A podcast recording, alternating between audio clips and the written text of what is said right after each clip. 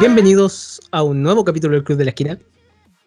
El día de hoy tenemos gente invitada, el día de hoy estamos muy felices de poder hacer este capítulo. Capítulo final del mes dedicado a LGBT más. Así que estamos bastante contentos de cómo se ha recibido este mes y de las personas que han venido también a ayudarnos a, a poder aprender de esto. Pero hoy día vamos a hablar de animación, que era una temática que nos faltaba. Igual tengo que pedir disculpas si algo en los capítulos anteriores se nos olvidó, se nos pasó. Sabemos que eso es aprendizaje y bueno, uno cuando está grabando se le olvidan cosas. Pero como siempre, hoy día no estoy solo. Esta no- estos no son los monólogos que hemos estado grabando últimamente. Así que voy a presentar a nuestra música inspiradora del podcast. Rocío, ¿cómo estás? Hola a todos, bien. ¿Y tú? Bien, bien. ¿Qué has visto? ¿Qué has hecho? Ay, mira, ahora empecé una nueva serie que me habían recomendado, que está en Netflix, que se llama eh, One Day at, at Time. ¿Qué te la recomendó? Bueno, tú me la recomendaste, pero también la había visto en, en recomendaciones de YouTube antes. Sí, Eh, ya llevo un nuevo capítulo, o sea, está muy entretenida, la verdad. No sé si la conoces, pero se trata de, mm, de una familia cubana que vive eh, como inmigrantes, obvio, en Estados Unidos. Y es una serie cómica, hace tiempo no había una serie que tuviera estas risas de fondo, como que había pasado ya de, no sé, como que se me había olvidado, o que antes eran más comunes, pensé que ya no tanto, no sé, o, o que ya vería más cosas más serias, no sé. Pero está entretenida, me ha hecho reír, así que la, la he pasado bien viéndola. Eso es bueno, eso es bueno.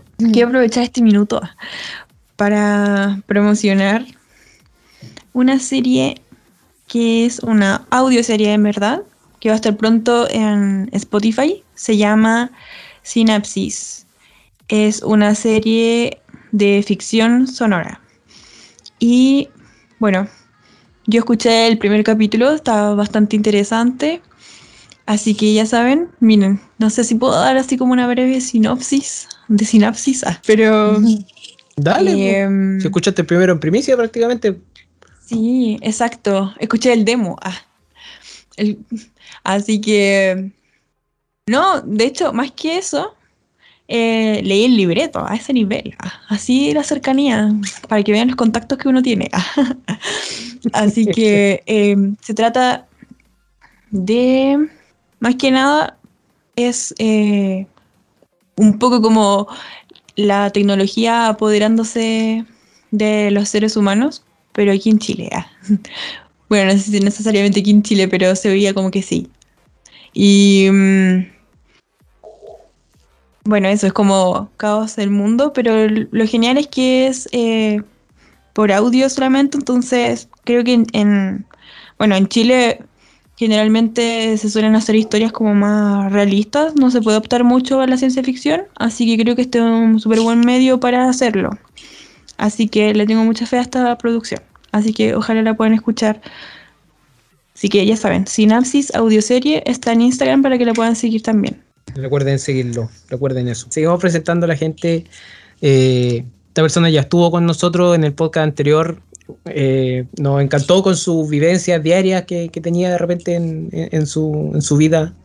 Así que le invitamos de nuevo, obviamente, parte de, eh, parte de la Fundación Somos Ñuble, que, eh, digamos, ayuda a la educación y muchas otras cosas más respecto a la, a la, a la, a la temática LGBT. Así que muy encantado de recibir de nuevo a Valentina Moreno Lagos. ¿Cómo estás? Me gusta que no te olvides de mi madre. Eh, Es que salís con el nombre completo ahí, entonces como que tengo que decirlo todo. eh, ah, es verdad que en el Skype sale completo. Eh, sí, hola a todos, a todos. ¿Cómo están? Bien, bien. Rocío, me tienes que contestar también, pues y, y para comentar, para comentar ahora series animadas, cosas animadas en general. Esperemos que nos encontremos con buena, con buena sorpresa. Ojalá, pues, en una de esas todo, cada uno sabe algo que el otro no, así que va a ser interesante. Eh, pero, ¿qué has hecho todos estos días? ¿Qué has visto? Porque de la última vez que grabamos ha pasado un poquito de tiempo, ¿no? Es que yo en general veo harto anime, entonces como que venía como preparada de antes, entonces tengo en mi cabeza un set de, de personajes, de situaciones que, que me, me permitió no estar como en la semana viendo otras cosas. Eh, además que tenía que trabajar y fue una semana muy terrible. Sí, me, me habías dicho que por si acaso, que, que probablemente quizás no podías venir. Pero bueno, lo, lo bueno es que estás acá. Eso, eso, eso es bonito. Pero la persona que voy a presentar ahora es una persona que hace poco en su Instagram de arroba Javiluz eh, hizo un anuncio importante al mundo y, y una de las razones por las que está acá es por eso, pero aparte es porque es la hermana de nuestra animadora también de Rocío Arroyo. Así que Javi, ¿cómo estás? ¿Cómo te encuentras? Hace mucho tiempo que no te, no te tenemos por aquí. Sí, se caleta. Estoy bien. Aquí estoy. ¿Qué has, qué has visto? ¿Qué has hecho? ¿Cómo, cómo te ha tratado la vida últimamente? A ver, he visto. Bueno, acabo de terminar Avatar hace como una hora atrás. Bueno, ya la había visto antes, pero igual, siempre es emocionante volver a verla. Vi esa. Estuve viendo caleta de películas con la Rosy, porque mm, vino a Chillán y vimos películas como viejas de Disney. Vimos eh, Los Tres Mosqueteros. Eh, bien, hay saludos amigos, la cuestión del Goofy, muchas cuestiones así. Y no sé, también vi Luca, he estado como muy modo Disney porque hace muy poquito que lo tengo, entonces lo estaba aprovechando. Así que eso he estado viendo últimamente. Pues. Qué buena, qué buena. ¿Qué- la Rocío, ¿qué te pasa? No, es que me risa aquí de la cuestión de Goofy. la cuestión. Lo que pasa es que en el capítulo anterior la Rocío nombró las mismas. Ah, sí. Es que el- mismo. Sí. No, sí, sí está La bien. y está el vagabundo también. Sí. ¿Pero animada? ¿Que el Sí, no- no? No, action no. No. Animada. ¿Qué más vimos? Vimos hartas películas. Todos los días vimos como tres. Que igual estuve de cumpleaños, entonces había que entrete, entrete. Por si acaso, yo ya voy a poder anunciar esto, y esto, eh, pero no, todavía no todas las cosas están confirmadas, pero el próximo mes, y este, como le dije a Rocío, y esto ya puedo hacer el anuncio oficial, eh, nosotros le regalamos el mes completo a la Rocío para que elija completamente la programación de ese mes. Así que el próximo, pro- próximo mes es prácticamente el Rocío Speak, como le pusimos con, con Conejo, que también va a ser el retorno de Conejo al, al- al podcast después de... La vida. Claro, después de una licencia bastante grande que he tenido, porque casi se nos va. Pero eso, así Y que te reí de él. yo no soy el único que se ríe. No soy el único que se ríe sobre eso. Eh, pero es que ya se puede reír, pues ya pasó hace harto rato. Sí, ya pasó. Eh, por lo menos las risas no faltaron en eso. Entonces, mira, por mi, por mi parte también he estado viendo muchas cosas, pero eh, claro, te- series con temática, con temática LGBT han, han- han sido como la tónica de, de la última semana, pero también terminé de ver Patito Feo, como le dije sí, hace un tiempo atrás. Yo dije que la estaba viendo, la terminé, por lo menos la primera temporada. Se nota que está cortada, eso es lo único que puedo decir. Se nota que hay, hay harto corte entre medio, que hay harto. eh, que los capítulos están como reducidos. Y obviamente también están sin comerciales, pero se nota harto. Pero aún así la pasé súper bien. eh, me gustaron eso, se me pegó el acento argentino de repente y de repente al otro día no. Eh, así que empecemos hoy día a hablar de series, o sea, animación LGBT en realidad, porque esto es más que nada dedicado a la animación, dedicado a, este mes no hay Club de la Esquina Champ, por decirlo así, como, como lo hemos hecho otros meses, sino que este es completamente dedicado a animaciones de todo tipo. Así que parto con la pregunta de... Ah, antes de eso. Todas las series que vamos a hablar aquí van a ser habladas con spoilers, así que por favor no se sorprenda en caso de que no ha leído o, no ha eh, o no tiene esta información en sus mentes. Parto con la siguiente pregunta. La representación LGBT en las series. ¿Está bien hecha? ¿Es correcta? ¿Creen que en cierto sentido sirve? Valentina. Igual depende del tipo de animación, porque si estamos hablando de animación para niños, eh, es una cosa completamente si estamos hablando de animación para adultos, porque el caso de la animación para niños también cumple un rol más o menos educativo. Entonces, como tú muestras al personaje, como, como lo pones como representante de algo, en algunos casos, eh, representantes de los latinos, representantes de los chicanos, en algunos casos de la serie norteamericana sobre todo, importa cómo tú lo pones. Tú no lo puedes colocar con un sombrero mexicano o no puedes colocar, no sé, un gay que siendo, eh, ¿cómo decirlo?, reforzando algunos estereotipos negativos que algunas personas tienen sobre, sobre los homosexuales. Eh, entonces, hay una distinción, o yo hago la distinción entre lo que es la serie animada infantiles y la serie animada ya más para jóvenes, para más para adultos, que tienen ciertas perspectivas, tienen ciertas visiones ya, o que tienen cierto pensamiento crítico. Eh, como el caso de, de, de los animes, que hubo un tiempo más o menos largo, que algunas representaciones LGBT eran de carácter más sexual. Como todo esto visto más del lado, lado sexual, así como cómo, cómo lo hacían, eh, todo enfocado en la relación entre ellos, muchas veces ultra sexualizado, a pasar algo eh, quizás más relacionado a este tiempo, más, más de este tiempo, y con la globalización también, a, a personas que pueden tener una relación romántica sin ser como, sin caer eh, en, lo, en lo sexualizante. Eso. La misma pregunta para ti, Javi. Ay, ay. Eh, sí, pues, o sea, es que todo depende de cómo es hecha la representación, pues, porque claro, se pueden caer en estereotipos que sean negativos, o también como que pueden ser, como que de repente, bueno, puede ser no solo en la animación, sino que en cualquier medio, que como que de repente ponen tanta atención en el personaje LGBTQ o LGBT que eh, como que no lo normaliza, siento, como que lo hace ser como que alienado de, de la serie de película. Entonces como que lo hace como algo anormal y no como un ser humano cualquiera. Entonces eso me pasa mucho con, con la... Bueno, con cualquier medio, como dijiste. Eso. Mm, Ya, se entiende. ¿Tú, Rocío?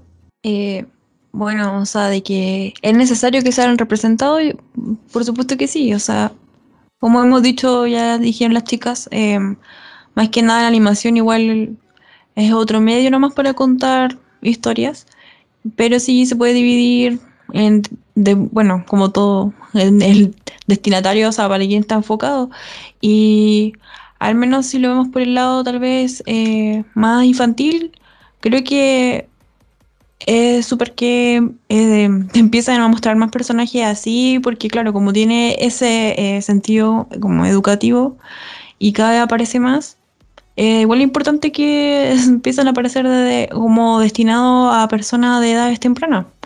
Así que en ese contexto yo creo que está igual, está súper bien. Creo que me, me- pasa lo mismo y principalmente por un tema de que, obviamente, no es por ser el más viejo aquí, pero la época cartucha de los, por ejemplo, de los 90 fue acuática, ya sea con temas de violencia, ya sea con temas de, o lo mismo que pasó con el LGBT, porque que no solamente era LGBT, Bob Esponja supuestamente según los conservadores adoraba al diablo. Eh, entonces era como, eh, era como, Bob Esponja sale el 99 y de ahí para adelante era como, no, esta serie es de- del diablo y todas las cosas que puede decir cualquier pastor soto en esta cosa.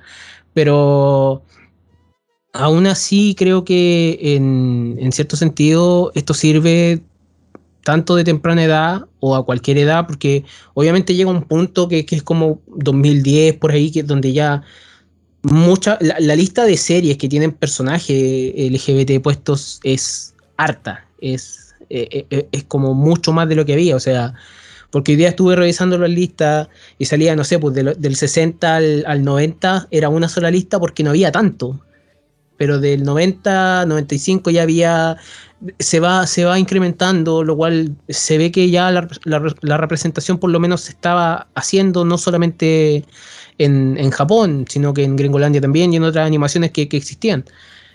Eran de manera sutil al principio y hoy en día ya son completamente eh, más desatadas en ese sentido como hasta ahora, no sé, eh, no sé cómo se llama esta serie, pero salió un tráiler hace poco que es una serie de espionaje con, con personajes queer que va a sacar Netflix. Entonces ya por lo menos tienen su gran importancia y por lo menos ya la gente se puede empezar a identificar con ellos. Y yo creo que así como yo quería ser el Power Ranger verde cuando era chico, cualquier niño puede ser lo que sea, digamos, en su mente.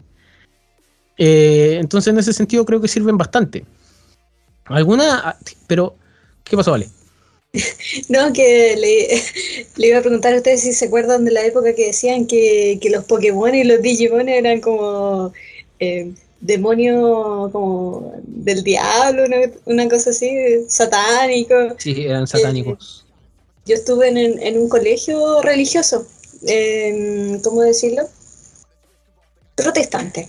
Yo creí que los protestantes eran mucho más abiertos, pero en esa época era la época del, del Chile cartucho. Todavía es la época del, del Chile cartucho. Y que decían, me acuerdo una vez que una compañera que se llama, que se llamaba, no sé qué será de ella, eh, que se llama su nombre así, eh, hizo un, un- una presentación con cartulina como se hacía en el pasado y puso fotos como de Metallica, de Mega, de, y no, decía, nos, explicaba qué tan satánico era esta canción de, Mega, de, de Metallica y luego ponía una especie de, de radio y ponía metal así. A todo volumen. Y yo y yo admito que, que me dio miedo así como que me, me dieron ganas de llorar y estaban como los, los otros caras así como todos asustados así. Eh, de esa época estamos hablando. Y yo creo que las nuevas generaciones y el nuevo ambiente que existe vamos a hablar un poco más de occidente es así pero las otras generaciones, nuestros abuelos, incluso nuestros padres, incluso nosotros mismos, todavía tenemos ciertos conceptos o prejuicios respecto a las mismas animaciones de vez en cuando. Eh, eso más que nada eh, todavía sigue pasando. Y una señora en Valparaíso nos dijo, todo esto se va a acabar respecto al conservadurismo que existe todavía en Chile cuando las otras generaciones se están empezando a morir. Y yo pienso, no voy a andar esperando que esta gente, se, que la gente ultra conservadora, esta que dice que todo es satánico, se ande, se ande muriendo. Tampoco le deseo la muerte a nadie. Entonces, eh, yo no, no voy a esperar que eso suceda. Por eso me uní a la fundación como para empezar a trabajar en este mismo tema de la educación. Porque todo esto es como prejuicio.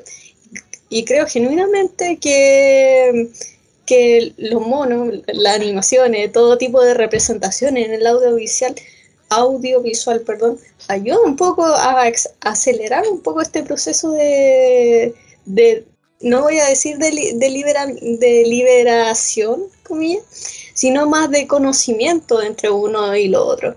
Ahora hablamos de la comunidad LGBT, pero eh, puede pasar en distintos ámbitos.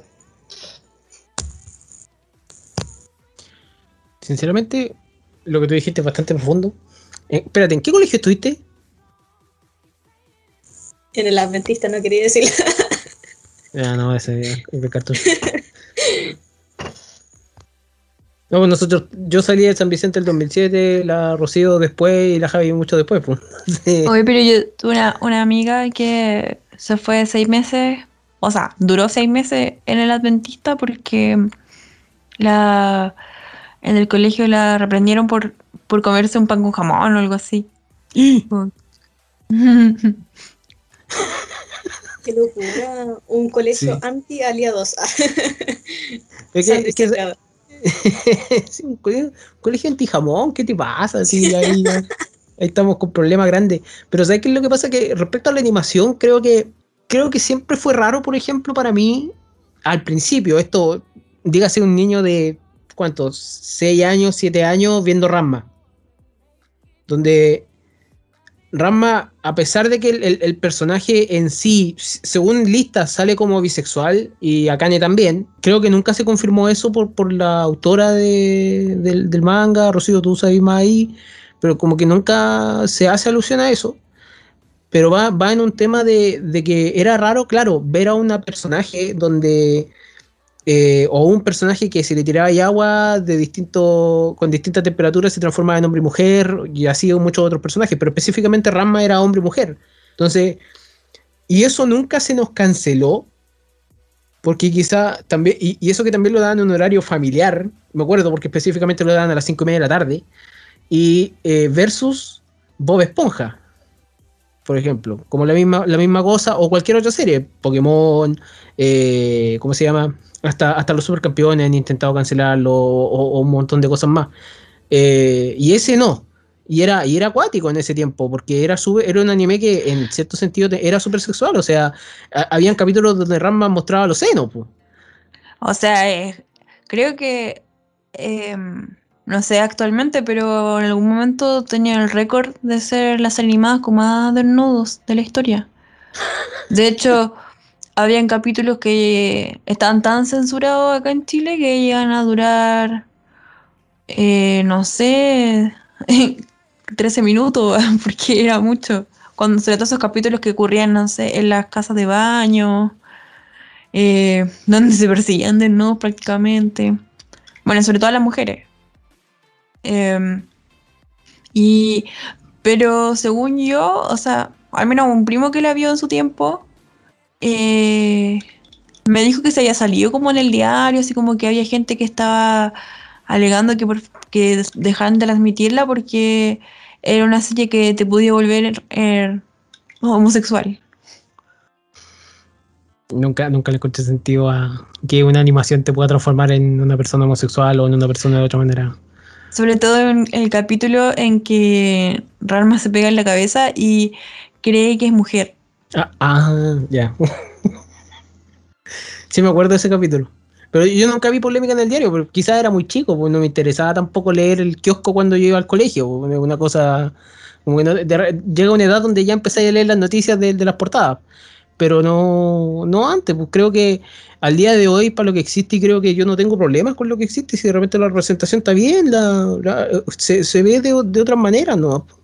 Si al final hay gente que puede rechazar algo porque la representación está mal o, porque existe un personaje de, que está representando algo, yo creo que está progresando en ese sentido.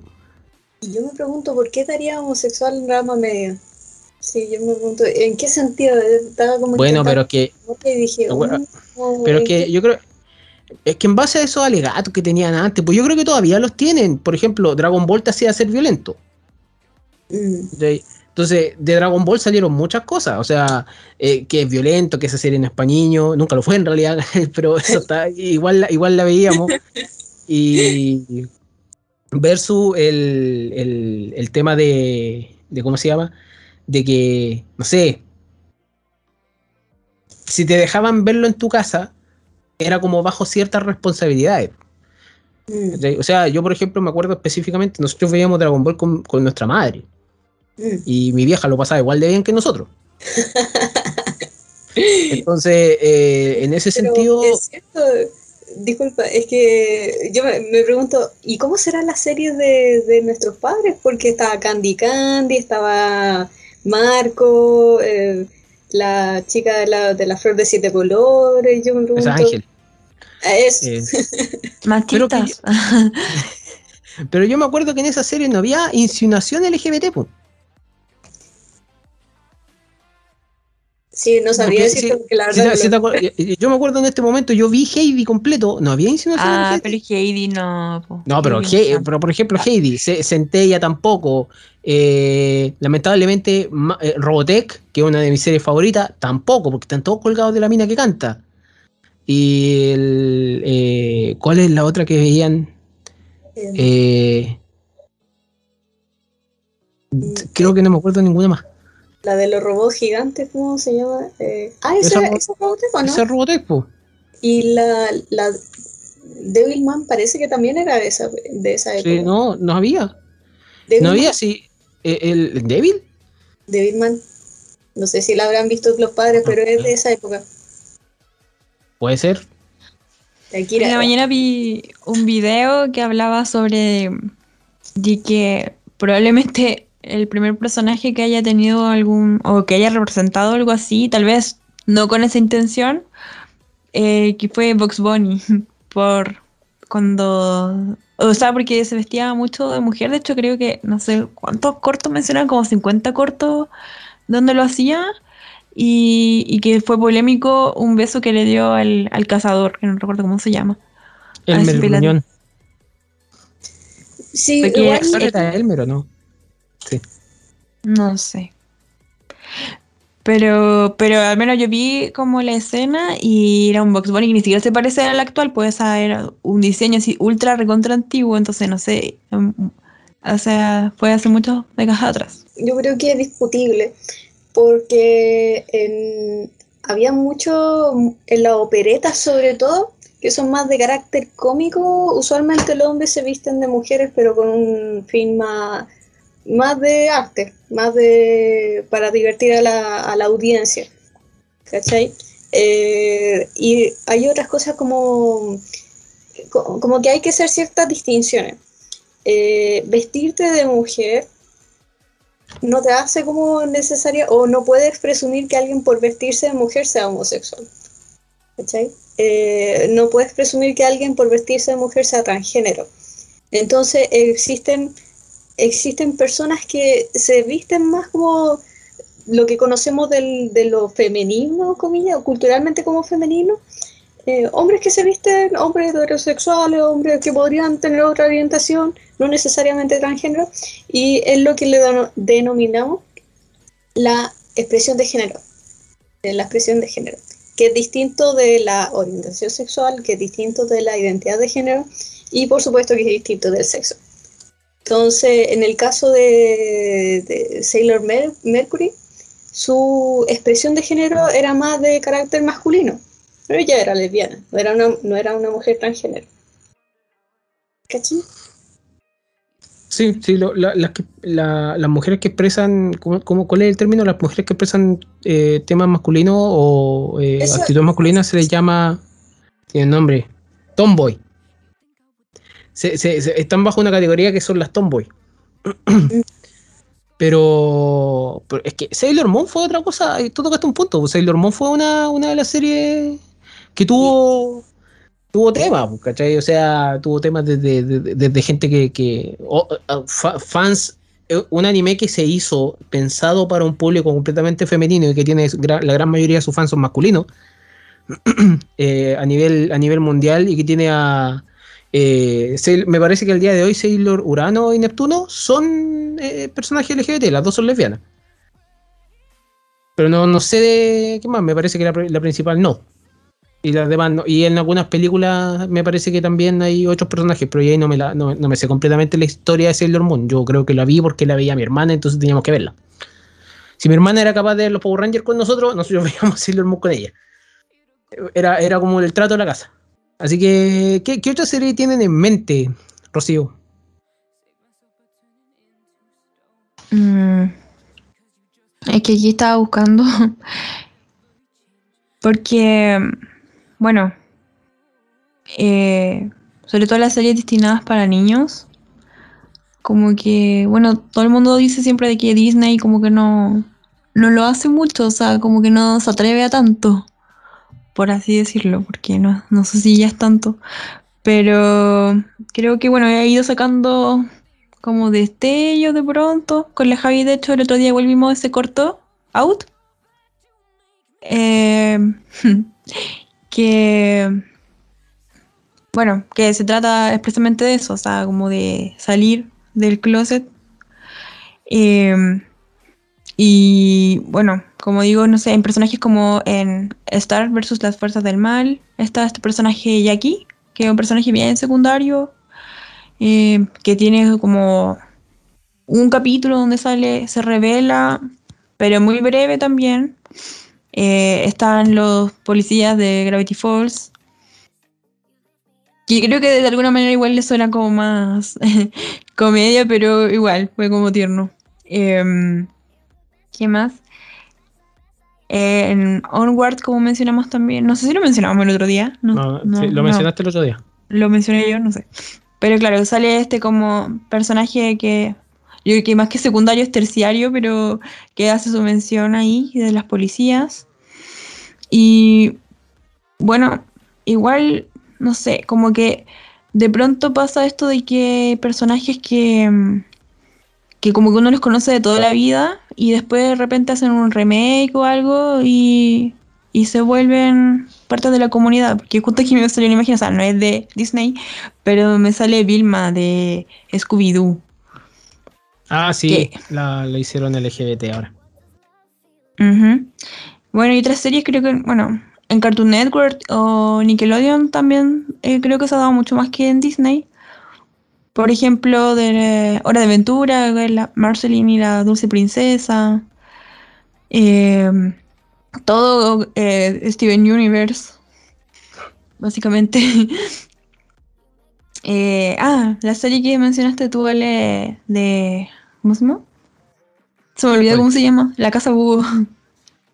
¿Cuál? La La Casa, casa Búho. búho. La casa búho. Sí, donde las protagonistas también son parte de la comunidad. Sí, la Bueno. protagonista es bisexual y la enemiga de la... No, la- sí, la protagonista es La bisexual y la enemiga enemiga. de la... La, la enemiga y después amiga de la, de la protagonista es lesbiana. Eh, también en Corra, que también es sabido. Y The Loud House, también. Personajes de la familia. Ah, y también esta serie, hoy ¿cómo que se llama? Déjame apretarlas que salen como las mamás aquí de un personaje que tiene cabeza cuadrada, que sale en Cartoon Network. No me acuerdo cómo se llama esta serie. Que nunca la vi. Clarence. Claro. Sí, la Javi todavía acordado. Sí, el que... El, el- el cabrito que es rosado y guatón, ¿o ¿no? ¿Cierto? Ese es Clarence. Sí, Sí. que habla como medio Que gangoso. un, sí, que parece un bebé gigante, sí. Sí. De hecho, bueno, y en Star vs. las fuerzas del mal, apar- aparte de esa personaje que mencioné, eh, no, hay una escena eh, que salen como mm, viendo un concierto y, que salen muchas parejas dándose un beso y de fondo sale, bueno, de entre todas esas parejas también hay parejas LGBT. Sí, pero también Star se confirmó que es bisexual. Sí, Por, por, por un capítulo nomás. Pero diga, dime, vale. Estoy como en clase. Sí, dale, vamos, sí. Eh, ¿Se han fijado que hay mucha gente como que, que se dio esta discusión de que hoy tomaron como, como lo que tú dijiste, tomaron gente de, de toda la vida como Vilma y la hicieron como LGBT, la, lo pusieron en, ese, en esa categoría. Y, y hay mucha gente como que no, no le gusta mucho eso. Eh, pero yo pienso dándole como una vuelta y digo, Oye, pero si es como la vida misma, porque tú de repente estás como por la vida así y te das cuenta, no sé, que, de repente empezáis a ver en las marchas gente que, que nunca había salido del closet antes, entonces se da de nuevo esta metáfora del, del como coming out, de, de salir al mundo y mostrar lo que eres. Entonces es, es como, es casi como la, la vida misma, que te das cuenta que, que los personajes con los cuales creciste también fueron como tú en algunos casos. Te voy a contestar eso en un ratito, pero voy a hacer hablar a la Javi ahora si se acuerda de alguna serie o animación o lo que sea LGBT. Porque eh, yo creo que tengo un punto respecto a lo que tú decís, vale, pero ahí te lo, te lo voy a decir. Mm, Ya. Eh, pucha, yo no tengo tantas series como la Rocío, pero eh, tenía. Ah, ya, Sakura Captor, que está Toya con Yukito, que son maravillosas. Eh, también que me llama mucho la atención eso, y me gusta mucho el personaje de, de Todd Chávez, de Bojack Horseman, que es asexual y me gusta mucho la representación que le hace, también como de su confusión al respecto. Y aparte que como que se siente contento con, con ese, esa etiqueta, no sé, me gusta, como que no le hace sufrir, como... Sí, eso. Em, bueno, Luca, que sale hace poquito, que tiene, tiene atisbos de que es LGBT. Eh, también puse a de, o sea, a él de, de la chica superpoderosa, de que como que su género es confuso. O sea, bueno, no sé si es como algo tan como... Ay, no sé cómo decirlo. No sé si está como establecido realmente lo, como que es, pero me gusta mucho ese personaje igual, porque muestra como una expresión de género eh, distinta. Em, y también quería mencionar de que me gusta que en Steven Universe no, tan- no solo hay eh, personajes que son eh, gay, bisexuales o sino que también hay esto del género, como que eh, y cosas así. Eso, eso quería contar. Creo que, mira, creo que la- todas las series que nombran, yo podría, podría nombrar más, por ejemplo, eh, pero es que hay un tema de construcción. Creo que hay un tema de- de que, por ejemplo, cuando a ti te colocan una serie y en la serie desde el principio te colocan que el, la personaje va, o el personaje va a tener intereses amorosos, por algún motivo esa serie se hace más rica. ¿En qué sentido? Que invierten más atención. Porque los chipeos o la, la manera de hacer parejas entre todos los fans es como, wow, es como, es una cosa que te atrae de la serie, que es una cosa que yo le dije a la, a la Rocío, me parece que fue ayer, que yo le pregunté algo de, hoy día, eh, fue, le pregunté algo de Star versus las Fuerzas del Mal, como porque ya me tenía interesado completamente. Eh, pero cuando te dan eso, desde el principio la serie se vuelve rica. Si la serie es de otra manera, por ejemplo, pongamos el ejemplo de Korra. La serie de Korra te construye una personaje que es heterosexual supuestamente, tranquila, sin ningún problema, pololea con él, o pololea, digo, sí, porque hay gente de otros países que no escucha, se pone de novia con otro, con, otro tipo, y eh, la relación resulta, no resulta, se vuelve amiga, enemiga de la ex, etcétera, etcétera, etcétera, hasta que las dos mujeres, Asami y Korra, terminan juntas en el final. Que algo que se vio, pero nada, o sea, la- las pistas están probablemente en la última temporada, y eso es todo. No, no hay más. Entonces la serie te construyó otro, otra cosa, pero a medida de que la serie ya era buena. No, no, no, te, te saca un final de esa manera, que, que después en, en los cómics, eh, que, que son los que siguen la, la, la historia de Korra, te confirman otras cosas más. Por ejemplo, que te confirman el hecho de que Kyoshi, Avatar Kyoshi era, era lesbiana. Y eso es porque, bueno, lo pueden averiguar o también le piden cómo, cómo ser o consejos para poder llevar una relación de, entre mujeres a Kia, que es la hija de Ang. Entonces, al, ser la hija de Ang lesbiana, se confirman más personajes de, eh, de- de esa manera en esa serie. Y eso nunca lo habían hecho, por lo menos en, en- alguna otra. Siempre no, no, no- no hay tampoco una expansión de, de universo tan grande en ese sentido. Pero creo que cuando te colocan intereses amorosos al fin y al cabo, como co- diciéndote lo que tú estás, o sea, respondiéndote más o menos lo que tú estabas diciendo, Ale, como que te interesa más. Como que, como que independiente de, te interesa. Es como ya, ok, esta serie tiene esto. Entonces le da un poco más de sazón a la serie, porque al fin y al cabo somos... Las personas que vemos serie igual queremos ver que el personaje sea feliz de alguna manera. Sobre todo cuando tú inviertes tiempo en eso. Entonces, es como, es como bien, bien extraño. Como por ejemplo eh, ya la pansexualidad de Rick en Rick y Morty. Creo que también es un tema importante porque esa, esa pansexualidad le da más profundidad al personaje que, que ya muy profundo, obviamente, y muy complejo, a el tema de cuando, no sé, se, se pone de novio con un planeta entero. Que e- ese capítulo es, demodel- es demodel- demoledor para mí. Es como, ok, este personaje es cuático. Y así sucesivamente. O que te confirmen personajes como Gover en Cómo entrenar a dragón, que es el personaje, digamos, secundario que ayuda al personaje principal. No más que, ok, eh, homosexual, ok, ahora entiendo todo. Como que, como que ahí vais viendo otras profundidades de personaje y como que te puedes identificar o no con él. ¿Qué pasó, Vale? Les voy a contar una anécdota. Deberíamos tener una canción para las anécdotas ahora. Pucha, Eh, pucha, no, no tenemos al Falta el conejo. Sí. Es algo que me pasó en una charla, no voy a decir dónde. Eh, está lo clásico que uno, uno usualmente siempre tiene que recurrir a los conceptos básicos, porque todavía hay gente que no, que no sabe cómo diferenciar cuál es cuál. Eh, te mezcla la identidad de género, te mezcla la orientación de género, orientación, hasta yo me confundo, orientación sexual.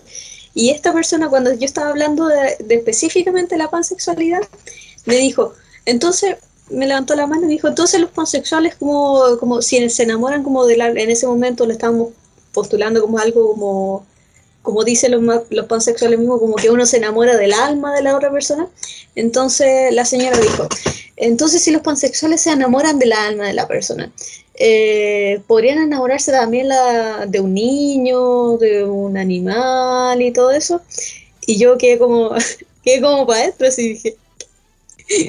En ese momento yo hab- había hecho un curso antes de, de- afortunadamente me había preparado y la atracción, la atracción hacia niños es de partida pedofilia y es calificado como una parafilia. Entonces, eh, es una parafilia.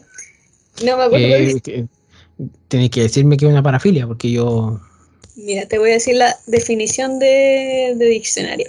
Es, el curso que estoy hablando está en Udemy. Es de... no me acuerdo. Una parafilia es un patrón de comportamiento sexual a objetos, situaciones o actividades o individuos atípicos. Eh, las consideraciones acerca del comportamiento considerado parafílico dependen de las convenciones sociales imperantes en una época y lugar determinado. Esa es la definición como de- del libro de, de, de parafilia.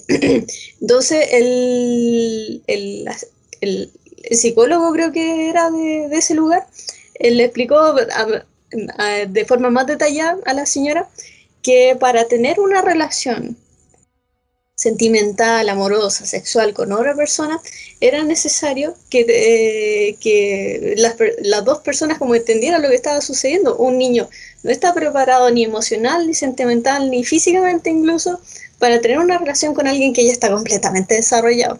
Esa es la explicación que, que dio ella, o sea, él en ese momento. Entonces, eh, el- la pansexualidad no tiene, tiene, tiene que ver con, con enamorarse eh, de manera romántica, sexual, de un, de, independiente del género. Le cambiamos la definición. Independiente del género, puede, tiene la capacidad de enamorarse o de, enamorarse sentimental o amorosamente o sentir atracción respecto a la persona independiente del género. Eso. Sí, no, sí, eso eh, creo que, que yo también tengo claro el hecho de cuáles son quizás los límites de la pansexualidad, porque como que por lo mismo que tú dijiste, porque también he conocido gente sapiosexual que se enamoran solamente de la mente. Y, y es como otras entran otras definiciones que tú que hay como ya, ok, todos los días se aprende algo, no en ese sentido.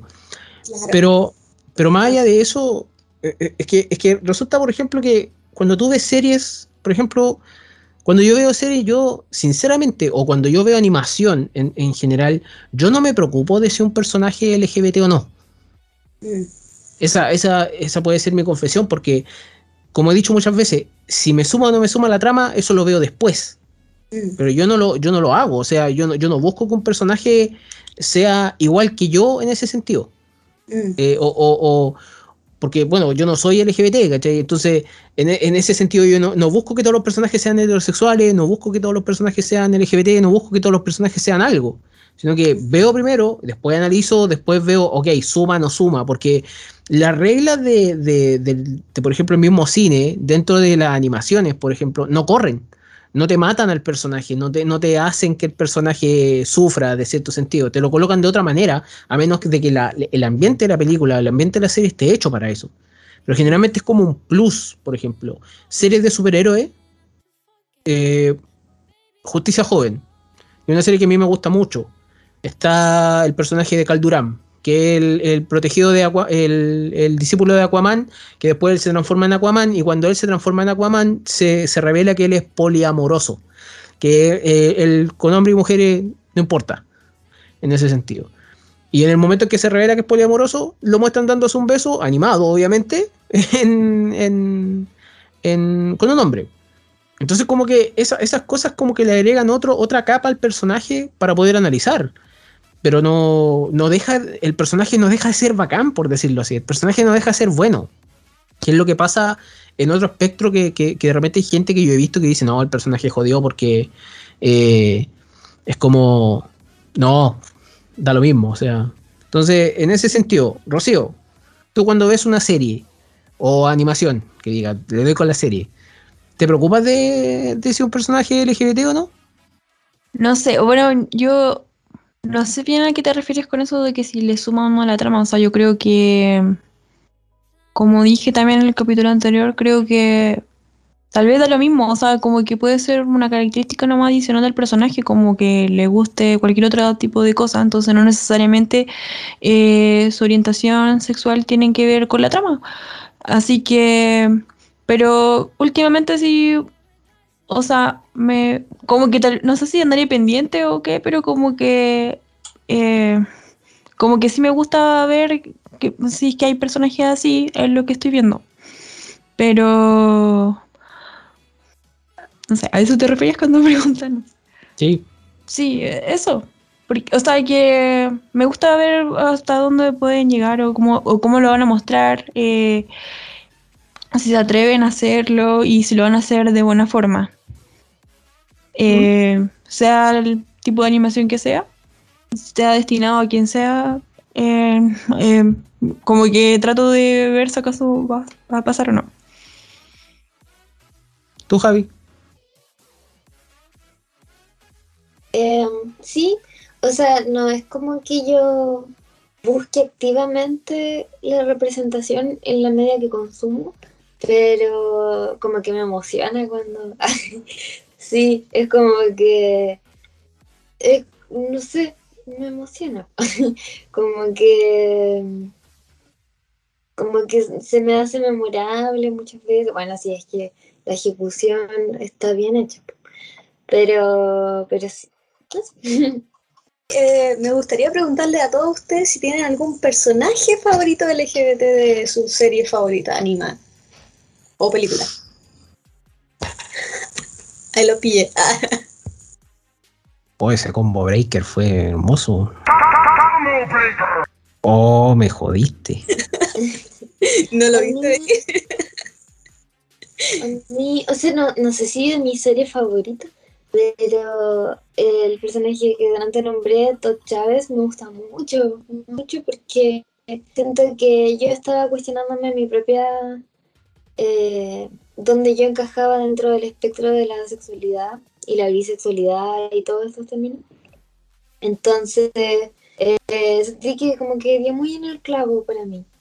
Y además que como que su resolución es bonita, no sé, me gusta mucho. Eh, ya, a ver, yo tengo dos. Pero son dos que, que- que realmente son... eh, eh, yo nunca pensé que iban a ser personajes favoritos hasta que... O sea, eran mis personajes favoritos, pero se revela que son eh, LGBT y como que me dio lo mismo. El primero eh, es uno que se llama Liron, que sale en, en un anime que se llama Tengen Toppa Gurren Lagann, que es uno de mis animes favoritos. Y Liron es el, el que construye, el que arregla los robots, el que arregla las cosas. Y ese personaje lo encuentro muy bueno porque tiene unas explicaciones que, se, que son, son increíbles y es muy cómico. Y el otro personaje es el líder de. Bueno, está- esta serie en Netflix que yo la encuentro muy buena, son ocho temporadas, yo, yo la recomiendo harto, que es Voltron, el defensor legendario. Voltron para mí está muy bien dibujado, Voltron está muy bien animado para mí y una música increíble. Eh, y en ese sentido creo que esta nueva representación de Voltron de repente te, te presenta a, a Shiro, que es el- el líder del equipo, y te lo presenta, no, te lo presenta normal. Y llega a cierta temporada y te dicen que este personaje es gay. O sea, a todo lo, a todo lo bacán le, le- sumáis el hecho de que este personaje es gay y que el final de la serie te, te- te- te hace que este personaje puede ser feliz. Creo que eh, la complejidad de personaje es muy bacán de, de Chiro. Y esos dos son probablemente mis personajes favoritos, los que puedo recordar en este momento. Porque a mí, me, a mí por ejemplo, me gustan situaciones de Bob Esponja, pero mi, mi personaje favorito no es Bob Esponja. O me gustan situaciones de, de Corra, pero mi personaje favorito no es Corra. Entonces creo que en esos dos puedo pensar ahora. Te toca. Muchas no me ocurre. Yo sé que he visto que como que he visto hartos, pero no. Me veía hasta desprevenida. Ah. Mm, pues estoy viendo como mi fotito a ver si me acuerdo de algo, porque sé que debo tener, pero. Ay, no sé. Mm, Poquito. Ya. Ah, no. sí, sé que ya, sí, ya que. ah, Es que ahora se me ocurrió. Es que fue como un personaje, bueno, Yukito y Toya de Sakura Card Captor, que la, sinceramente cuando yo lo vi cuando chica pasó, creo que sí pasó desapercibido para mí. O sea, en verdad no, no fue como que fuera tan fiel y viera la serie así, pero después lo vi más grande, tipo en la media. Y, y me acuerdo que con la Javi lo mismo y como que estábamos así como, ¿qué está pasando? Ay, como que pasaron muchas cosas que nunca nos hemos dado cuenta. Y aparte Ay. que me gusta que, que bueno, que, que, o sea, empezar igual en toda la serie como que muestran varios tipos de amor, pero de que al menos en el personaje de Toya, que es el hermano de Sakura, eh, porque al principio muestran que él tiene una relación con una mujer, que era una profesora que tiene Sakura, la profesora Mizuki, ah, no me acuerdo de los nombres. Y mm, entonces, como que eso tampoco no es tan común, pues es un personaje eh, bisexual que creo que no son tan representados generalmente. Así que, bien y... mm, Ay, no sé, como que es una linda pareja. No sé, como tiernos y como que aparte le dio todo su poder a, a la... Y bueno, más encima de una relación sobrenatural. ah. Oye, si quieren hacer un podcast de Sakura Card Captor, yo no tengo problema. Ustedes me dicen nomás y Sí, lo ah. hacen. Ay, también me acordé de esta la serie de Yuri on Ice, que también me gustaban los personajes. ¿Tuviste Yuri on Ice? Yo no la, yo no la vi. Sí. Sí, sí, vi Yuri on Ice. Salía tan recomendada en muchos lados. Sí, fue como bien famosa en su momento. Así que sí, también me gustaron esos protagonistas. Eh, eran entretenidos y no sé por qué, como que los muestran como estos personajes como medio como inocentes, pero no sé, pero son, como lindos. Es, raro eso, porque, ok, ustedes dijeron anime, yo no dije ningún anime, yo creo que personaje LGBT favorito en anime puede ser eh, la, la de Lovely Complex, ¿cómo se llama? Eh, oh, Ah, no me acuerdo. Sekiro, Se- era Se- con, era chico, no. no, no, era la Seiko, Seiko-chan en, Seiko. en, en- en Lovely Complex eh, eh, es buenísimo personaje porque se- cuando se revela que es trans todos quedan mal, entonces eh, llega a ser muy entretenido eso. Eh, pero, pero por ejemplo en anime, y tú, yo no, yo no sé tanto en anime, porque en anime vamos a hablar de cuando tú dices anime, claro, se te vienen a la mente todos los, se te pueden venir a la mente todos los tipos de género. Los japoneses son bien pervertidos para sus cosas. Entonces, eh, ¿cómo decirlo? Es raro que te camuflen un personaje LGBT cuando tienen Tai, Yuri y Yaoi. Y más habido así por haber, porque me parece que hay muchos más géneros en ese sentido. Vale, tú parece que sabes más de animes como para poder orientar en ese tema. Sí, sí, de hecho, eh, uno de los primeros animes que vi, así, eh, pero en la época del torrent, así, brígido, fue Kanazuki no Miko, que creo que es un Yuri. Eh, y la, la veía como escondida así. y no, no puedo decir que es la mejor representación, pero en su momento, como quizá hablamos la, el capítulo anterior, cuando no tienes información legal, comilla, oficial en el colegio, en los lugares que te enseñan, incluso en tu propia familia, eh, tú empiezas a buscar información en otros lados. Entonces, en ese momento, yo sabía de la existencia de ese género y empecé a ver eh, eh, series de ese género. Y eh, en general, debo decir, sí, eh, la generalística de los géneros como no Yuri, no Yaoi, no Entai, eh, están los personajes LGBT y están desde, están desde, mm, no sé, los 90 en adelante más o menos, sí, más o menos piola, y de series muy antiguas también.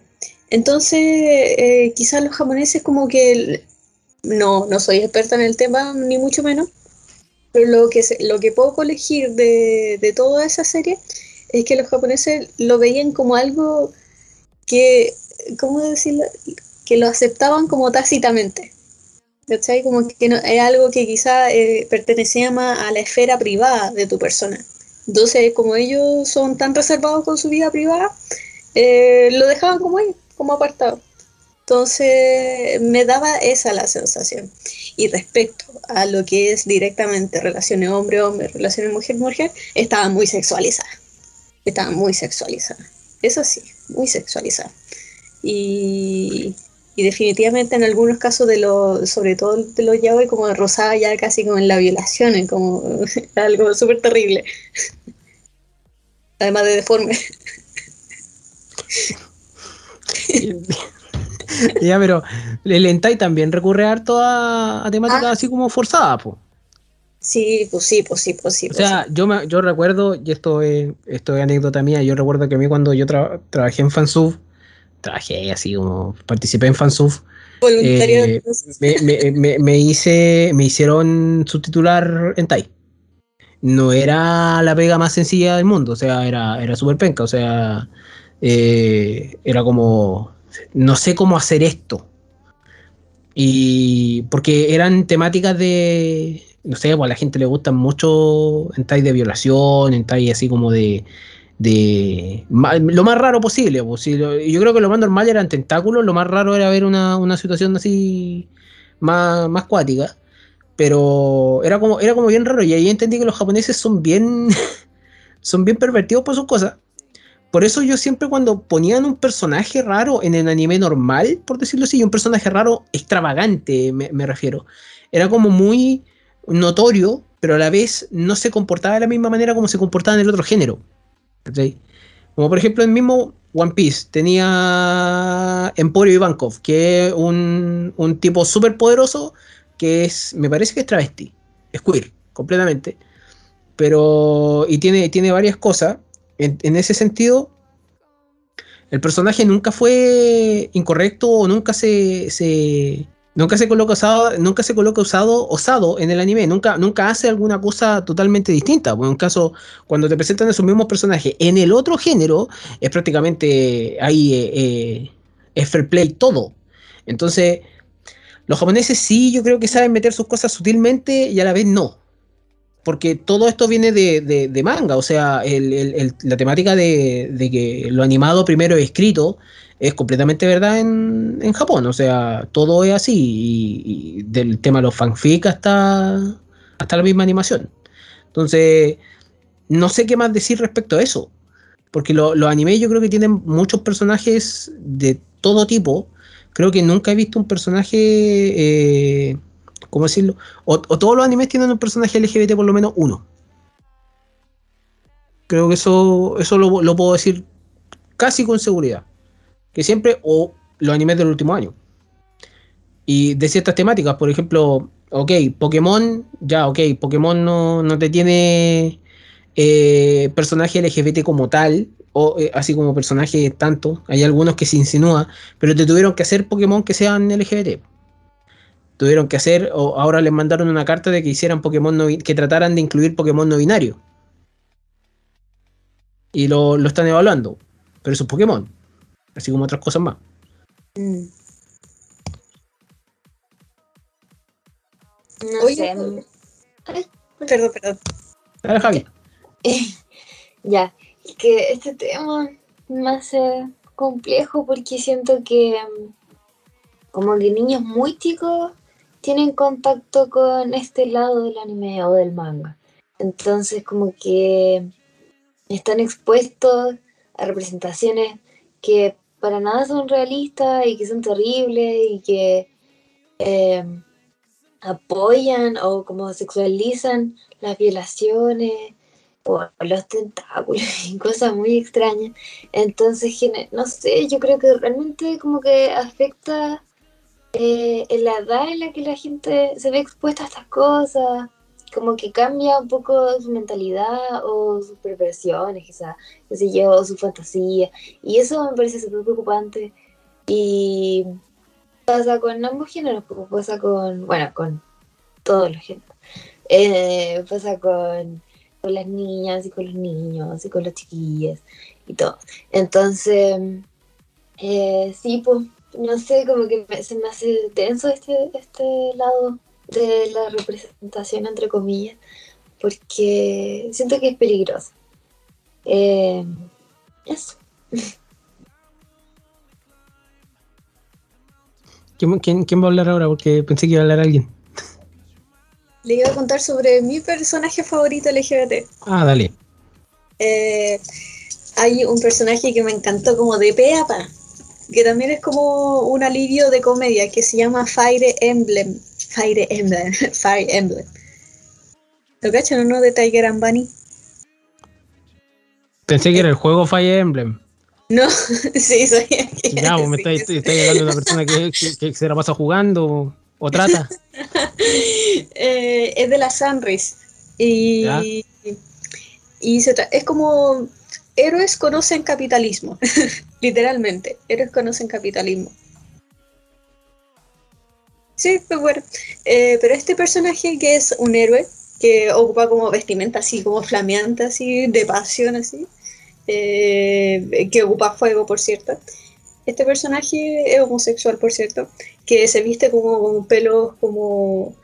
Es como si fuera un drag, es como si fuera drag queen.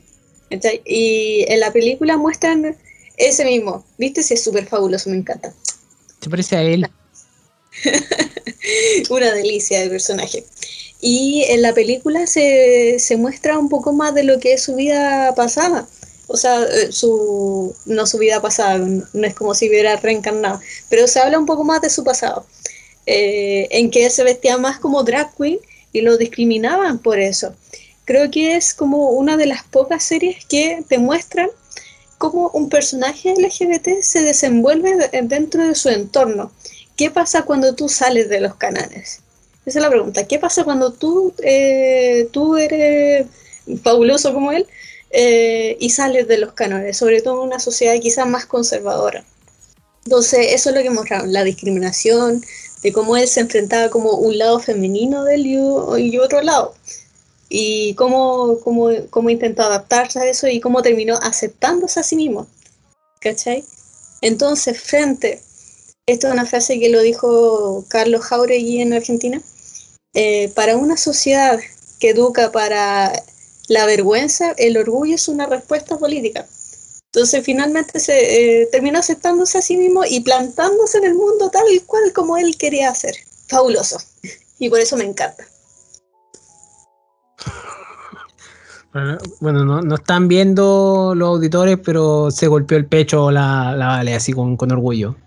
Eh, que, es que creo que a mí, creo que cada vez más me voy convenciendo de que no, sé si- no, no sé a qué edad podría empezar con eso, pero colocar representación LGBT desde temprana edad, colocar diversidad más que representación como tal, yo creo que decir representación ahí no sé si estará correcto, pero co- colocar esa diversidad de que existen un montón de, de- de- cosas, al fin y al cabo, de que el mundo es distinto, no sé si de que el mundo es cruel, porque hay, creo que para eso quizás tenga que ser no tan a temprana edad, pero sirve en el hecho de, ok, o, o sea, ok, hay que, hay que ponerle bueno a- al hecho de crearla o facilitar la interacción con el mundo, sobre todo hoy en día, que la gran mayoría de la gente está encerrada, la, gran mayoría de la gente no puede salir, los mismos niños, entonces, claro, sus interacciones con los dibujos animados, por ejemplo, o, con alguna otra cosa, y creo que esas tienen que tener ciertas interacciones, ciertos códigos pa- para poder, digamos, decirle, ok, el mundo afuera es, es distinto.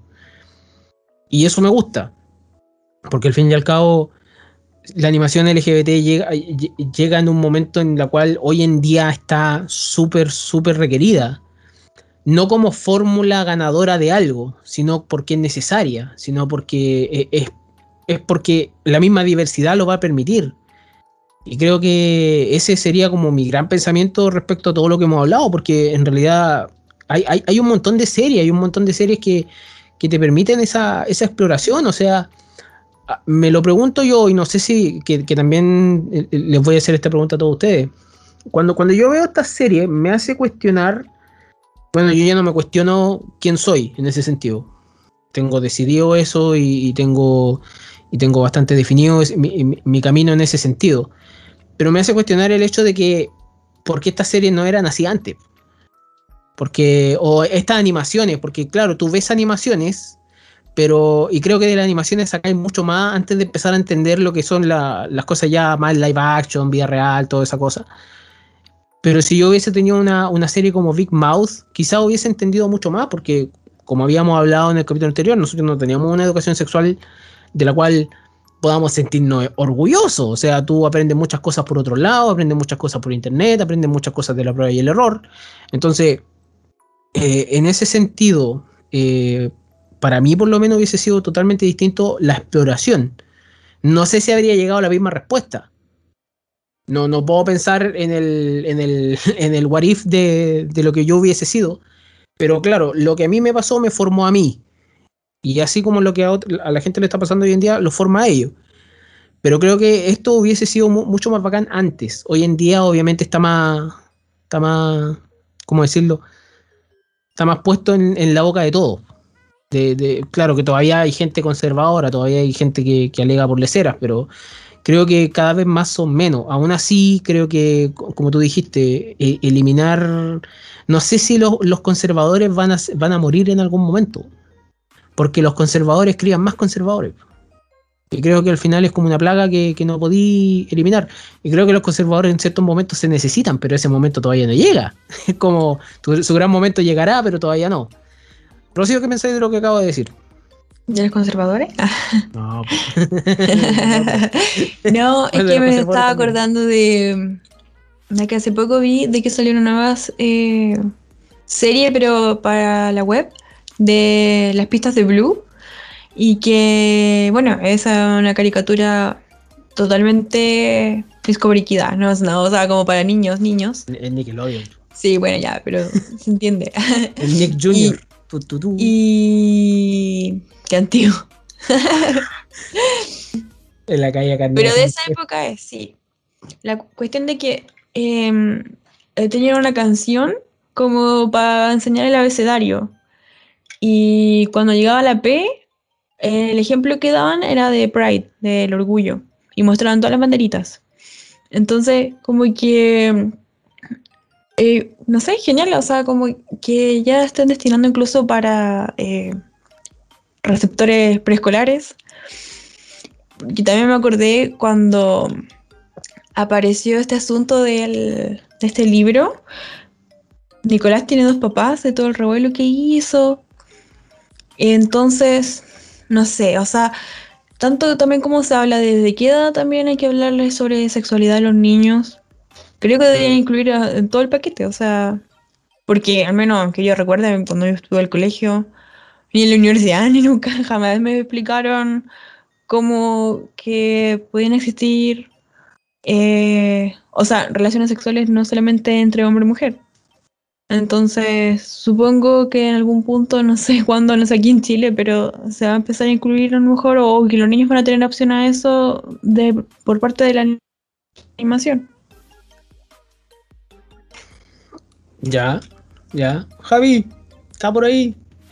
Sí, yo creo que... ¿Cuál es la pregunta?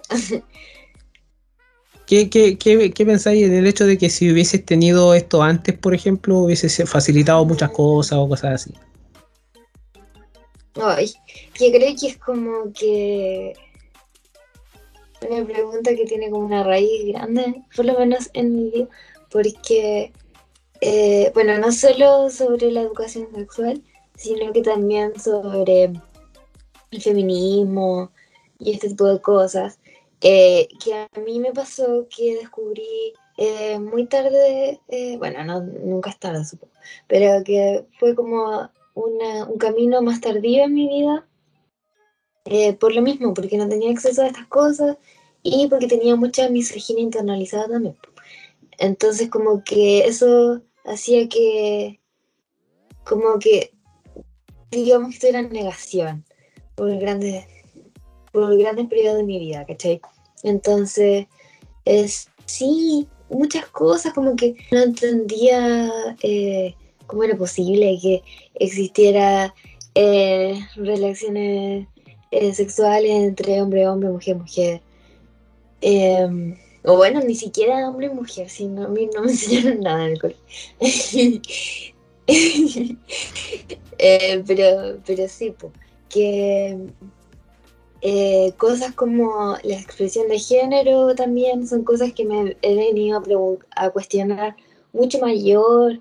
Eh, son cosas que como que nunca me pregunté mientras crecía y creo que el internet y también en los medios audiovisuales como que han puesto estas preguntas en mi mente y han hecho que me pueda conocer a mí mismo. Pero quizás si hubiera tenido estas cosas antes, podría haberlo, podría haber hecho este viaje antes. po. Pero bueno, todavía estamos en él. Así que eso. Sí, lo habíamos hablado con, con Vale la, la vez pasada, quizá la edad donde te podías dar cuenta de todo esto puede ser cualquiera. Por ejemplo, Valentina nos dio el ejemplo de cuándo fue ella, que fue a temprana edad, a harto temprana edad. Pero yo, por ejemplo, a Vale le tengo que preguntar esto, ¿la animación influyó? ¿O fue...? eh, porque la vez pasada nos dijiste algo, está bien, la historia, una, una muy buena anécdota, pero ¿la animación influyó en algo? Ayudó a entender. Porque yo no sabía que se podía, eh, podían siquiera existir estas relaciones entre mujeres. Entonces, eh, le puso casi como un nombre a lo que me estaba pasando. ¿Cachai? Entonces, en efecto, logré entender un poco mejor bajo, bajo la premisa de una serie quizás no tan correcta, porque ni siquiera era para gente de, mi edad, eh, pero ayudó a ponerle, ponerle etiqueta lo que me estaba pasando. Eh, de manera correcta y correcta, quizás me puedo jugar y decir, puta, ojalá hubiese tenido educación sexual, cosa que en un colegio religioso es como casi imposible. De hecho, les voy a contar la P de, educa- de educación sexual que tuvimos. y esto es a propósito de un evento que ocurrió en el colegio. Estábamos en séptimo y una chica eh, trajo una revista porno al, al colegio. Entonces yo, yo no vi nada, yo no vi nada, yo estaba, no sé qué estaba haciendo en ese momento, pero no estaba ahí. Pero de, de repente llegué a la sala y estaban como todos sentados así en filita, y estaba la profe jefe y estaba alguien extra, un hombre. Entonces me dio mucha risa, me acuerdo hasta el día de hoy, me da mucha risa. Entonces, entre medio de todo el discurso que dio, de que, de que no es correcto, de que no deberíamos haber hecho, a la chica esta la expulsaron. Eh, entonces, él tomó una hoja, nos dio a todos una hoja, tuvimos todas nuestras hojitas así, y hizo una raya.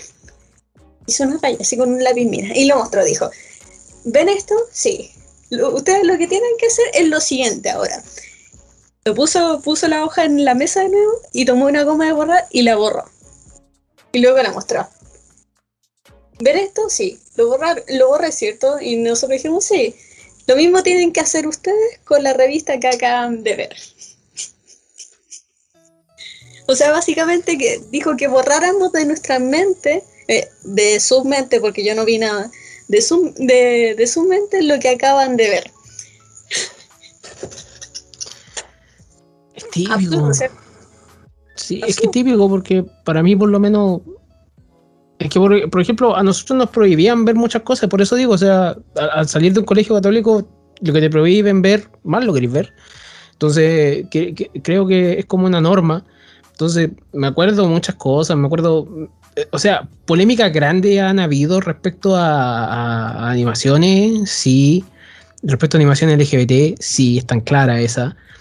Hoy en día quizás no es tanto como antes, o no se notan tanto como antes. Creo que si no sale un estúpido hablando en Instagram alguna cosa, o, alguien hablando en Twitter, como que no, no, no, no te das cuenta. Pero la- las polémicas de las revistas porno fueron, fueron cuáticas respecto a eso. Igual que las de la Bomba 4, o sea, eran como más cuáticas todavía. Creo que tener acceso a eso no te daba. Te daba estatus entre tus compañeros, pero no te daba estatus en el colegio. Pero aún así, eh, era como. Era como bien raro, pero. pero eso, eso es como tema para otra cosa. Eso eh, se va de la animación en ese sentido. Pero. Miren, yo creo que ya estamos llegando al final porque hemos hablado harto. Hemos hablado harto y poco a la vez. Porque creo que igual nos va a faltar mucho por, por, por hacer. Y ya por la, por la hora. Estamos, estamos bien pasados. Así que vamos a palabras finales por el capítulo de hoy. Eh, Javi, Mucha, ¿qué digo? de- Em, nada. O sea, por lo menos yo ahora estoy como muy interesada en esto de, del género.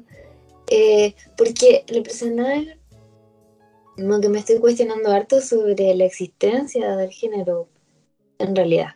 Porque como que siento que es algo muy construido, entonces estoy en esa búsqueda ahora mismo. Entonces me gustaría ver ese tipo de cosas en, en animación, porque además creo que con la animación se puede representar súper bien como un personaje no binario, por ejemplo, porque puedes demostrarlo con, con su ropa y con... o porque ni siquiera tienen que ser humanos, por ejemplo. Entonces como que pueden jugar mucho y darse licencias con esas cosas. Em, y, y nada, pues quiero que eh, demuestren eh, esto como algo más y algo normal y corriente y no hacer un drama de esto, como que me molesta cuando hacen, no sé, como que el papá del personaje sabe que él es gay y como que eh, lo echa de la casa, no sé, como que eh, me gustaría que no fuera tan sufrida como que la vida de los personajes que son parte de la comunidad LGBT. eh, porque creo que, o sea, si bien sé que es una realidad que está ocurriendo ahora, me gustaría que no fuera así en el futuro. Eso. Buena, buena reflexión. Vale. Ah, a todo esto. En las patas aventuras hay un personaje no binario. Ahora que me acordé.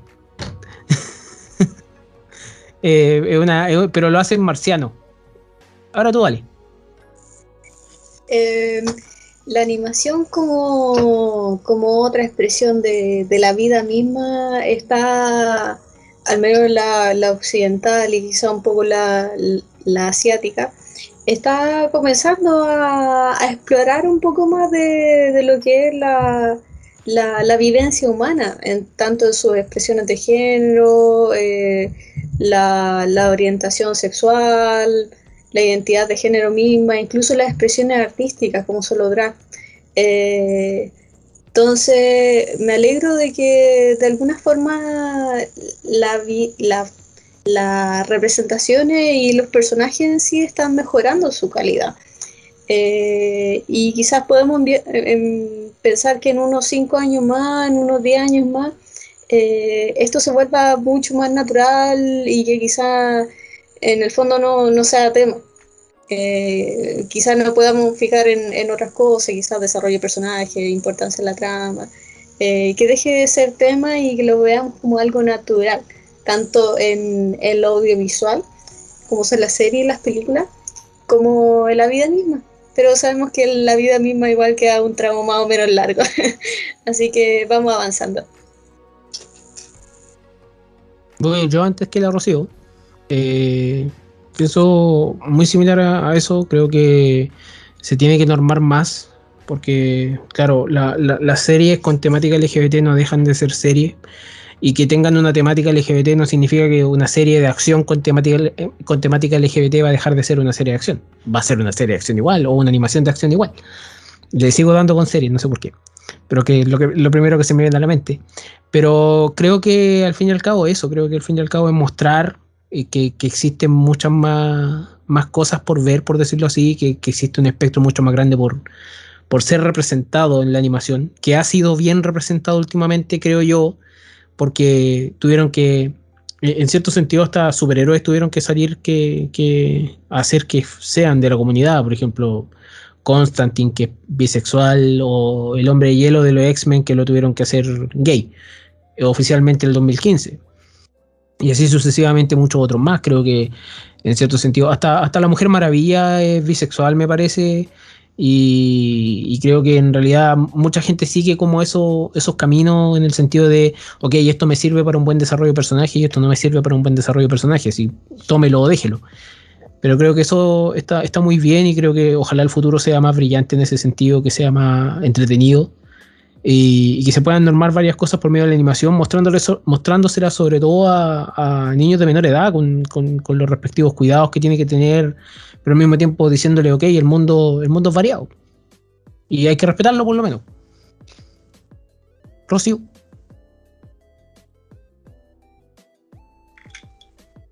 No, o sea, me cuelgo igual de lo que dicen ustedes, o sea, concuerdo totalmente.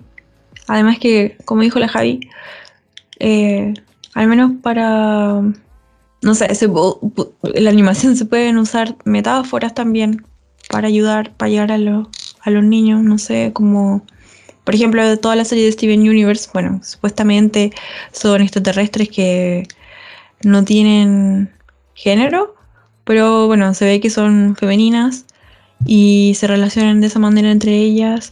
O la película que vimos de Luca, que podría tener una segunda lectura en ese aspecto.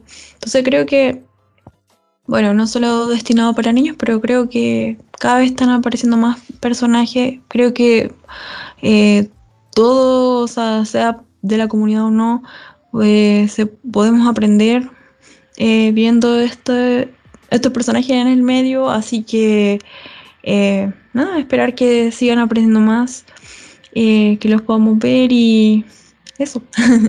y que en Disney se atreva más. Ah, amamos Disney, pero esa parte no. A, Ah. a- a- a pesar de que Disney ha sido, ha sido criticado por esto, pero ojalá se atreva más en realidad porque va a tener que, yo creo que va a tener que hacerlo. Llegado a determinado punto va a tener que hacerlo igual. Sí, que me estoy acordando igual que salía este personaje, no- como que hay personajes eh, que podrían darse a entender tal vez, pero yo sé que Disney nunca lo va a revelar. No, o no, al menos no en este minuto, pero por ejemplo me acordé de este personaje de Lilo y Stitch, el Clicky, este alien de un ojo. El ali- eh, sí, el que es científico. Que- sí, que, se, que le encanta vestirse de, de- de mujer.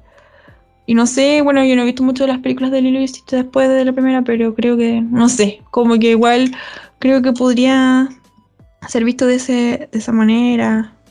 Em, bueno, hay otros personajes que vimos también como la semana pasada, o la semana pasada, el otro día, eh, de que em, cuando eran villanos que solían volverlos parte también. Eh, bueno, y así muchos más que como personajes encubiertos que, que van a salir a la luz. Sí, creo que es es bastante justo. El, el, el queer, el queer coding se llamaba, era, era Sí, lo de los sí. villanos, ¿cierto? Mm. Era donde me querían hacer a, a Scar de, de la comunidad LGBT. Yo todavía no, no tiempo, puedo entender. no sé, y piensen ustedes, o sea, la Javi yo solo he conversado con ella, porque en un tiempo estuve así como me metía, es que así como descubrir si de verdad era así. ah. Pero no sé. Por ejemplo, lo que pasa con estos personajes de, de Timón, de y- de Timón y Pumba, que igual son como, o sea, como que criaron a Simba, parecen como un ejemplo igual como de... de Ah, sí, pues sí, Simba tenía dos papás, pues. Así. Tres, tres papás. Sí. y mm, es que en la serie esta de. Ay, ¿cómo que se llama? La serie que salió del Rey León, po, de mm, La guardia, la guardia. La Guardia del Rey León. Sí, pues. Eso también está dirigido a chiquititos, po. Y bueno, yo, yo. Ay, que me encanta el Rey León. Así que como que la vi un poquito. Y. mm, Y no sé, como que igual muestran así. O sea, en las películas no son tan así tampoco Timón y Pumba, pero aquí como que Timón, el- bueno, por Simba y por otro chico que cuidan, como que lo trata así como mi bebé y como que se nota como más como que es pa- paternal. Eh, y, mm, y aparte también eh, en una de las canciones, no sé si era de Navidad, no me acuerdo, pero como que ponen un muérdago arriba de Timón y Pumba. O sea, sé que son interespecies también, pero igual es como raro. Pero no sé, como que creo que tal vez por ahí algo quieren tirar. Aparte que eh, los actores que generalmente interpretan a Timón suelen ser, o a la coincidencia de que han sido homosexuales. Así que no sé, la dejo ahí. No sé, ahí, ahí sí que me, me, me dejaste cachudo. ¿En serio? No, ¿Las voces? Yes. Oh. Yo, yo, sé que, yo, yo sé que hay uno de los actores que, que hizo la voz original de Timón, el cual sale en Modern Family. Ese, y el otro sale en Parks and Recreation. Ya, pero, no- no yo sé que el de no la película original lo es, y el de la película la, de la live action también. Me dejaste metido. Eh, pero está bien, pero está bien. Es que por lo, por lo menos yo siempre tuve el tema de cuando a Scar lo empezaron a hacer LGBT. Yo dije, pero si Scar es la 2, tiene un hijo, se casó. y estaba como, no puede Ajá. hacer eso si se casó con Cira. No, pues si no era su hijo. ¿Cómo que no? No. Es que una vez, pucha, es que es como que extraña el árbol genealógico de pero, pero yo sé que no Pero era sí, su hijo ah, no, genético. Sí, sí, parece que no. Pero parece que el otro sí, pu. El, el mayor o no. Ah, ah, no sé. Eh, eh, el, ma- el mayor de la, de la familia, el que termina muriendo igual. Ya, pero. no, no puedo decir nada. No, no recuerdo si en Shrek había un personaje LGBT. Había uno, ¿cierto? Pinocho. No, por la, la hermanastra más fea. Ah. Sí, ah, pero sí, eh, cla- claro, pero él la, la dueña del bar, ¿cierto? Era esa. Sí. Pero no recuerdo cu- cuál era el que se vestía de, de mujer, que había uno que se ah, vestía de pero es que mujer. Pinocho, Pinocho usaba tanga. No, no truzas, no sé quién es Es una tanga. No sé. Entonces, ahí, ahí me acuerdo que también había, pero Shrek lo hace muy sutil, así, porque es que lo que pasa es que cuando se usa en la comedia ya es otra cosa. Tiene que ser exagerado, tiene que ser burlesco. Pero creo que las burlas en, la- eso nunca son doble sentido, sino que son burlas al, hueso, creo yo. Que es diferente a una, live action o algo así, que, te digan, te muestren la situación, se sientan incómodos y tú también te sientas incómodo, pero al mismo tiempo te están riendo. Porque sabes que hay doble sentido en esa, en esa cosa. Pero bueno, si no nos vamos a alargar conversando en Rey León, porque la Rocío ahí me prendió el tiro. Y en Es que me acordé sentido, al último minuto, perdón. no, sí está bien, sí está bien. Pero creo que hemos llegado al final, hemos hablado harto, hemos, hemos, hemos tratado de, de encasillar harto, quizás no, no dimos, dimos harto de ejemplos de animaciones donde hay esto, donde está presente el tema LGBT. Eh, así que mi recomendación es que las vean, que, que en realidad eh, no se preocupen por ese tipo de detalles, si están, están, y si ah, muchas veces si están es por algo, pero también es porque también les quieren dar profundidad a la historia, a sus personajes, a lo que se está tratando de mostrar, así que no le tengan miedo a eso, eh, sobre todo a, los padres que escuchan esto con niños de temprana edad, eh, muéstrenle, muéstrenle con mucho cuidado también, porque no es llegar y decir, ya toma, aquí tenía el internet, averigua lo que queráis, porque en el internet hay de todo, así que sean responsables en eso. Eh, para efectos de despedida, recuerden seguir a la página somosñuble.org. Pero el otro día descubrí que somos nuble.org, no es con ñ, por si acaso. Y sigan a Synapsis Audioserie, por favor. Lo, lo veía algo como. Porque el, el internet está codificado como los gringos, pues entonces. Tiene la ñ. Tiene la ñ. Entonces, sigan a somosnuble.org, que es Somos Ñuble, y también el mismo Instagram, Somos Nuble, que es Somos Ñuble en Instagram, para que puedan aprender más de temática LGBT, charlas que están haciendo, cosas así. El otro día hicieron una charla, la compartimos nosotros, así que no, muy buena onda ellos. eh, muchas gracias por el apoyo que nos han dado. A Valentina también, muchas gracias por venir en ese sentido, muchas gracias por abrirte con tu, con tu anécdota. Esperamos tenerte más adelante, obviamente. Eh, a, a Javiera, que tiene su, su mundo de arte, sus cosas en arroba Javiluz. Que Sigan a Javi- Javiluz. sí, Ah. sigan a Javiluz. Eh, así que también muchas gracias por venir, muchas gracias por abrirte. Sabemos que, que no es fácil, sabemos que esto también es bastante reciente para ti y tú sabes que tienes no solamente el apoyo de tu hermana, sino todo el apoyo del podcast en ese sentido. Así que eh, dale para adelante nomás con tus cosas. Rocío, tú, ¿algo más que decir? Y ya sigan a, a Synapsis Audioserie. ¿Ya? Síganla, síganla. Acuérdense de seguirlo a ellos, van a estar colocando una, una muy bonita serie en, en Spotify, donde también No nos pueden es escuchar a nosotros. No, ya, pero, ya, no, no me- Pero de acción, es de acción, ciencia ficción. Eh, síganla, síganla, síganla. Va a estar Así pronto. que- Vamos a avi- avisar cuando esté ya en la plataforma de Spotify. Buena, sí. Y recuerden seguirnos a nosotros, arroba el Club de la Esquina en Instagram y el Club de la Esquina en, en Facebook, pronto más sorpresas, pronto más cosas. Se me olvidó decir también que como buena noticia la, la temporada 3 de Sexual Education va a estar el 17 de septiembre, que fue una muy buena noticia el otro día, así que eh, van a ser solamente 8 episodios, por si acaso, no van a ser más. Pero esto se ve entretenido a ver hacia, hasta hacia dónde va ahora. Salen bien vestidos los, los protagonistas, así que creo que hay un tour de, de por medio o algo por así, o algo por el estilo.